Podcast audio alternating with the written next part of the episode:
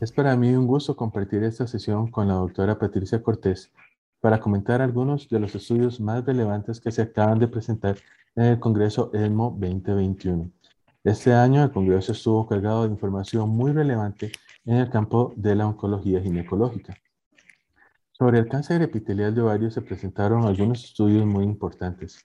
Específicamente en el contexto de la enfermedad no candidata a platinos, se presentaron tres estudios, el EORTC 1508, el OCTOVA y un estudio sobre una molécula nueva, el relacoritan, que es un inhibidor del receptor de glucocorticoide.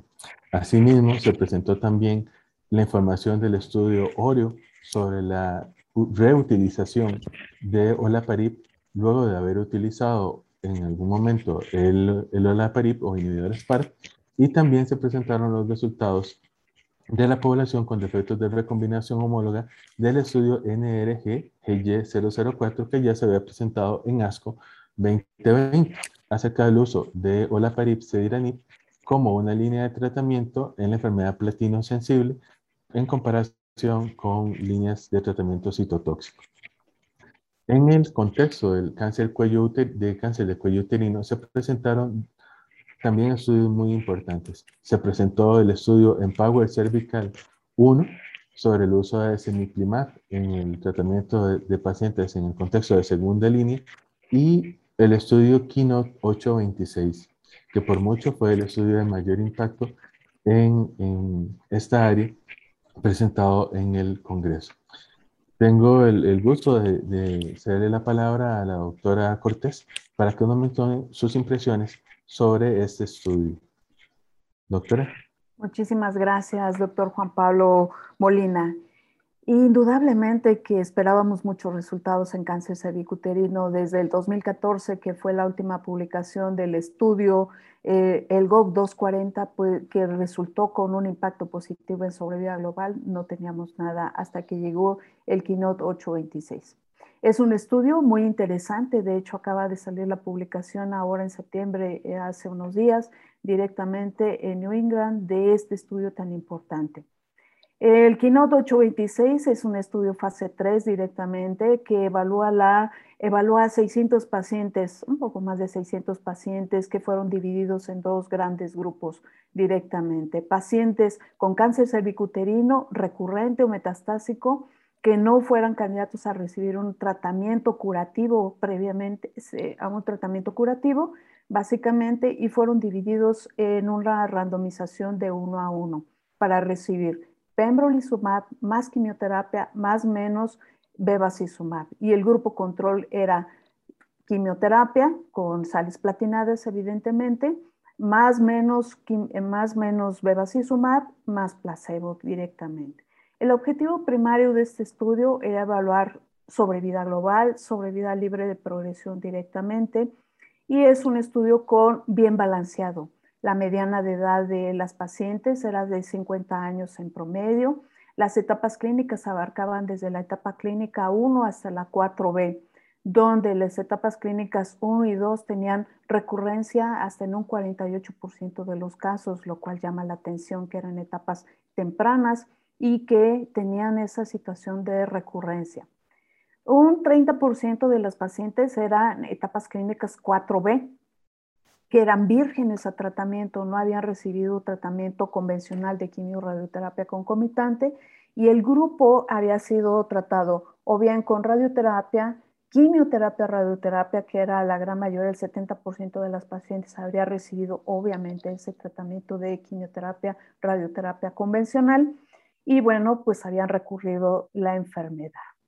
El objetivo también era a estratificar este grupo de pacientes, hacer, hacer la determinación de PDL1 y era pacientes que tenían, se eh, clasificaron en pacientes que tenían menos de, de uno, del 1 de PDL1 positivo medido por CPS, más de uno era el siguiente grupo que de CPS positivo, el otro grupo era PDL1 con un CPS mayor de 10% y era evaluar a todas las pacientes.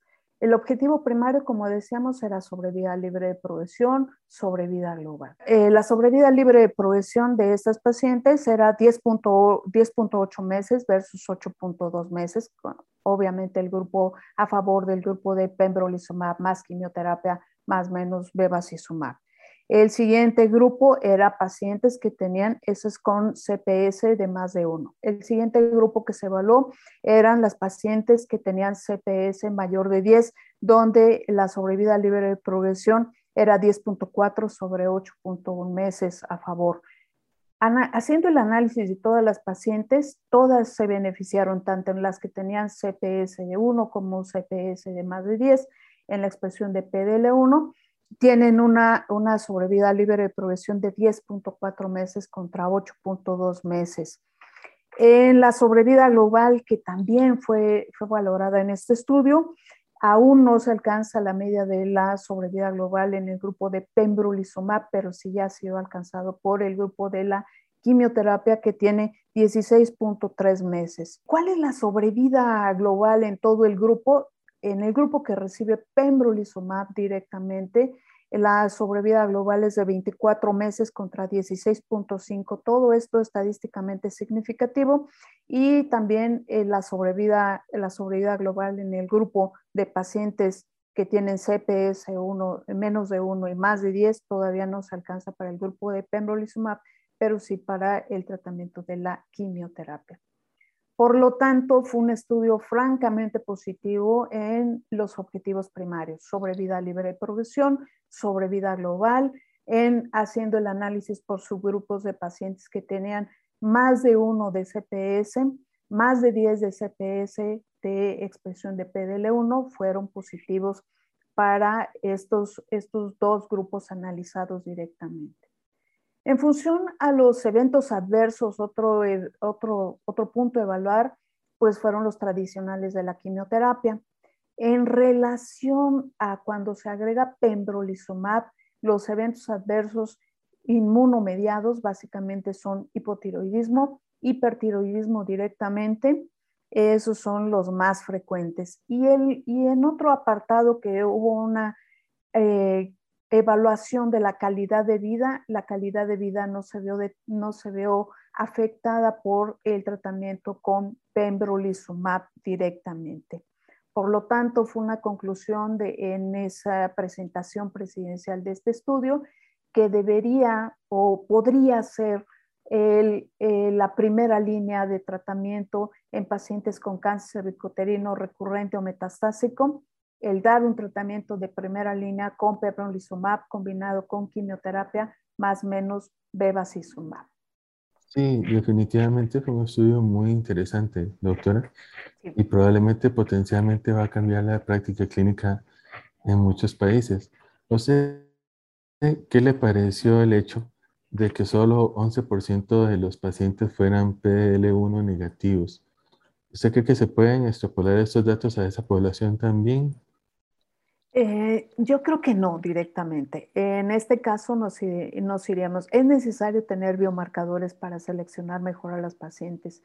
Si bien el grupo de PDL1 negativo prácticamente representa el 11%, el 50, más del 50%, el 50 eran pacientes con PDL1 más de, más de, más de 10%. Y entonces, entre 50 más los pacientes que, que tienen PDL1 de 1 a 10 que representaron el 37%, pues la población que quedaría fuera de este tratamiento es un, un 10% para cerrar números directamente.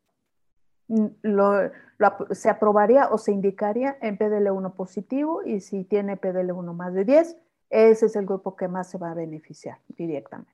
Sí, concuerdo, concuerdo completamente. Siguiendo, siguiendo con, con algunos de los estudios, me gustaría mencionar en este momento los de cáncer de ovario. En particular, hubo tres estudios muy interesantes que abren nuevas luces al tratamiento del cáncer de ovario.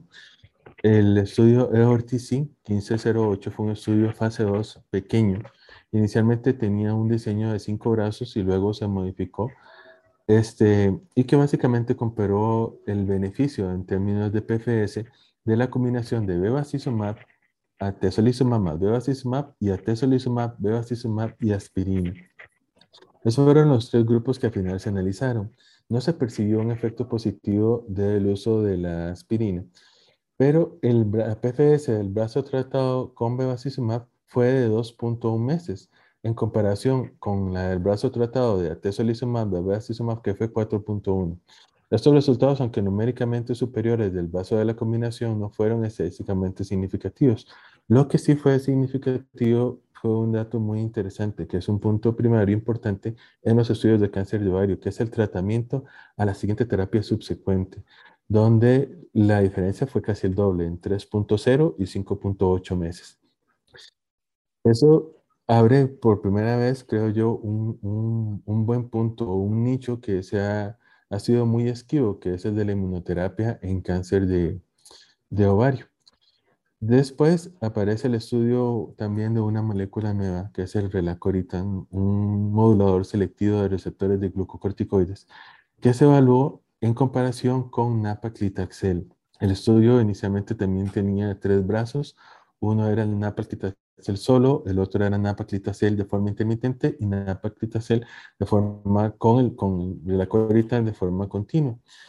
Este, al compararlo, los tres brazos, la diferencia entre la PFS fue de 5.5 versus 3.7 en, en, el brazo de la administración intermitente con un beneficio, con un perfil de toxicidad bastante favorable, lo cual incluso hace que los investigadores estén planeando hacer un estudio fase 3 utilizando este fármaco. También una nueva línea de investigación en, cáncer de, ovario. Y finalmente, en este contexto, en el cáncer de ovario no candidato a tratamiento con platinos, se presentó el resultado del estudio OCTOBA. El estudio OCTOBA fue un estudio también fase 2 de tres brazos que comparaba quimioterapia con paclitaxel semanal, tratamiento con olaparib o olaparib más ediranib. Al comparar olaparib versus paclitaxel no hubo diferencia este, significativa en términos de PFS. Sin embargo, al comparar la, población de olaparib versus olaparib cediranib, sí hubo una diferencia de 5.4 versus 6.7 meses con un hazard ratio de 0.7. Y esa diferencia estadísticamente significativa de esta combinación muy prometedora de, de cediranib se suma a otras evidencias como la que se tiene del estudio barroco y el estudio concerto y el NRG GY005 en promover como un nicho en este contexto de enfermedad platino refractaria o, no candidata a platinos para la combinación de la y iranib. Este, finalmente, en, en, cáncer de ovario, también se presentó un estudio que fue el estudio Oreo. El estudio Oreo o Oreo, no sé cómo decirlo porque nosotros a las galletas aquí les decimos diferente. El, el estudio Oreo, como lo dijo el doctor, este, que lo presentó el francés, no me acuerdo cómo se llama, este, fue un estudio muy interesante porque siempre hemos tenido eso. El paciente que se trata con inhibidores PAR en un futuro podrá recibir nuevamente inhibidores PAR. Entonces, ese estudio evaluaba en las pacientes que tenían una recurrencia platino sensible, que habían tenido una respuesta parcial, si darle solaparib nuevamente hacía una diferencia. Y se tuvo dos cortes, una de pacientes con mutaciones del BRCA y otra sin mutaciones del BRCA.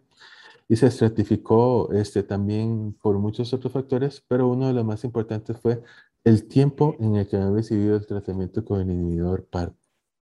En las pacientes que tienen mutaciones de BRCA, la PFS fue de 4.3 versus 2.8 y el hazard ratio fue 0.57.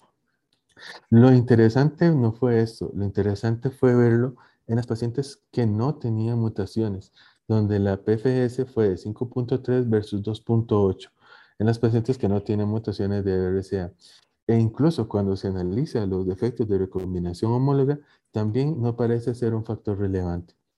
Entonces, el estudio ORO realmente nos plantea varios conocimientos nuevos. Uno, de que podemos tratar a las pacientes con inhibidores de PAR en una segunda vez y que en ese momento la expresión de, de efectos de recombinación homóloga o mutaciones del, de, del BRCA no parece ser un factor tan relevante. Finalmente, se presentó los datos del, del estudio NRG-GY004, donde, como era de esperar, a la población que tenía mutaciones de BRCA o tenía efectos de recombinación homóloga y se le daba el tratamiento de la peripsia iraní, tenían un mayor beneficio en comparación a las que tenían este, el estado silvestre de del estado del gen. Este, y un aspecto interesante también de esa presentación fue que la pérdida de heterociliosidad no parece ser un factor tan importante en evaluar la respuesta a los inhibidores de PARC en este contexto de la recurrencia platinosensible. Doctora, no sé si a usted le gustaría hacer algún comentario con respecto a estos estudios de, cáncer de ovario. Totalmente, doctor. Muchísimas gracias por esas actualidades, son muy interesantes. Una de las grandes preguntas en el estudio Oreo directamente es que eh, las pacientes que la randomización de estas pacientes fue más de, más de 12 meses y más de 18 meses posterior a la exposición a un inhibidor de PARP en una primera vez. Y aparentemente en el estudio, haciendo el análisis por subgrupos, se observa que las pacientes que tienen las cuales se van a beneficiar directamente de una reinducción con un inhibidor de PARP, en este caso olaparib, son aquellas que tienen vamos a llamarles un intervalo libre de olaparib de más de 18 meses. ¿Usted qué, qué opinión al respecto le merece ese punto sobre todo? Una de las, de las, de las preguntas de biología fundamentales, ¿cómo es la resistencia a los inhibidores PARP? O sea, ¿cómo hacemos nosotros para, para hacer resistencia a un inhibidor PARP? Y es realmente elaborando un reparosoma, elaborando todo un nuevo sistema de recombinación homóloga.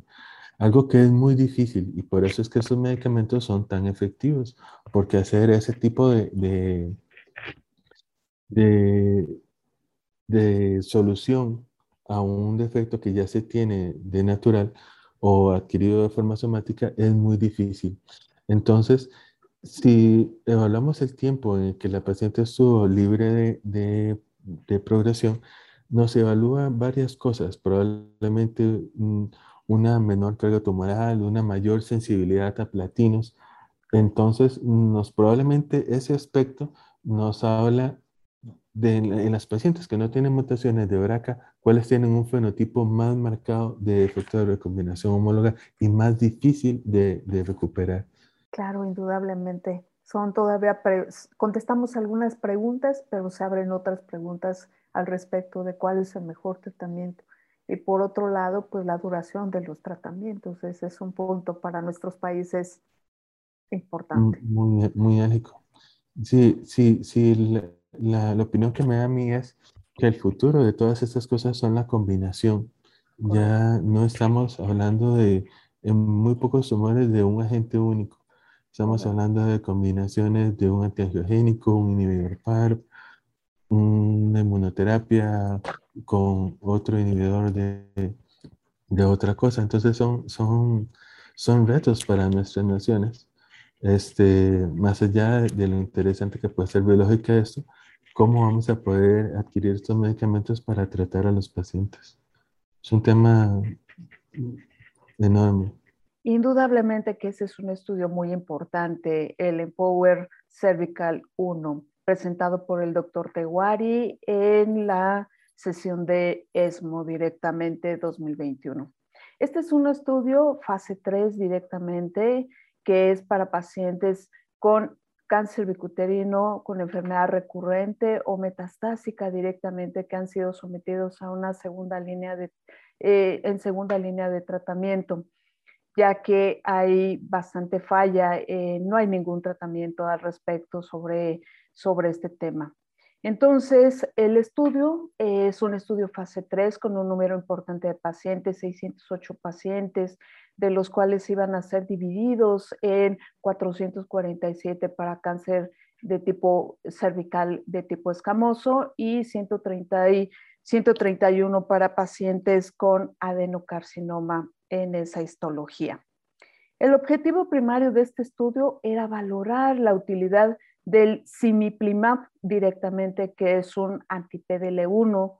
Este anti-PDL1 eh, se cree que está relacionado directamente con una mayor expresión en pacientes que tienen eh, infección por virus de papiloma humano, ya que esta se integra al genoma y esto puede ayudar a la sobreexpresión de PDL1 directamente. Y entonces el semiplimib es un anticuerpo directamente que va dirigido a este, al receptor de anti-PD1 y por eso radica su efectividad. Fue demostrado en estudios fase 1 con rangos de respuestas alrededor del 18% en pacientes con cáncer de cuterino metastásico y bueno, evolucionó hasta este estudio fase 3. El estudio incluye, como habíamos comentado, a 608 pacientes que iban a ser divididas de acuerdo a la edad, eh, en la edad por medio de 50 años, evidentemente, un buen estado funcional, que cumplieron el requisito de cáncer uterino con enfermedad metastásica o recurrente y que eran tributarios a una segunda línea de tratamiento eh, en este sentido. Iba a compararse el semiplimib directamente comparado con la mejor quimioterapia, que en este caso iba a ser pemetrexed, este, premetrexed, gemcitabine, navelbine, topotecan, como eran la que mejor seleccionaran los médicos. El semiplimib iba a ser aplicado directamente vía intravenosa cada 21 días y se iban a hacer evaluaciones y medidas, estas iban a ser por criterios de RESIS. Además, fueron randomizados. ¿Cuál era el objetivo de este estudio? El objetivo primario era la sobrevida global eh, a favor de semiplimib comparado con quimioterapia. El objetivo secundario es sobrevida libre de progresión, tasa de respuestas, duración de las respuestas, la seguridad, la eficacia directamente en este grupo de pacientes. Otra cosa que se analizó fue la determinación de la expresión de PDL1 si era menos de 1 y más de 1 directamente, tanto en el grupo que iba a recibir el semiplimib como en el grupo que iba a recibir el tratamiento de la quimioterapia directamente. ¿Qué se observó? Pues es un estudio positivo para el objetivo primario que era la sobrevida global. Es un estudio donde es superior aplicar semiplimib sobre quimioterapia directamente. ¿Cuál fue el resultado? Una supervivencia eh, a favor de eh, aplicar semiplimib de 11.1 meses comparado contra 8.8 meses con un HR de 0.73, eh, 0.73 y una P de 0.003 directamente.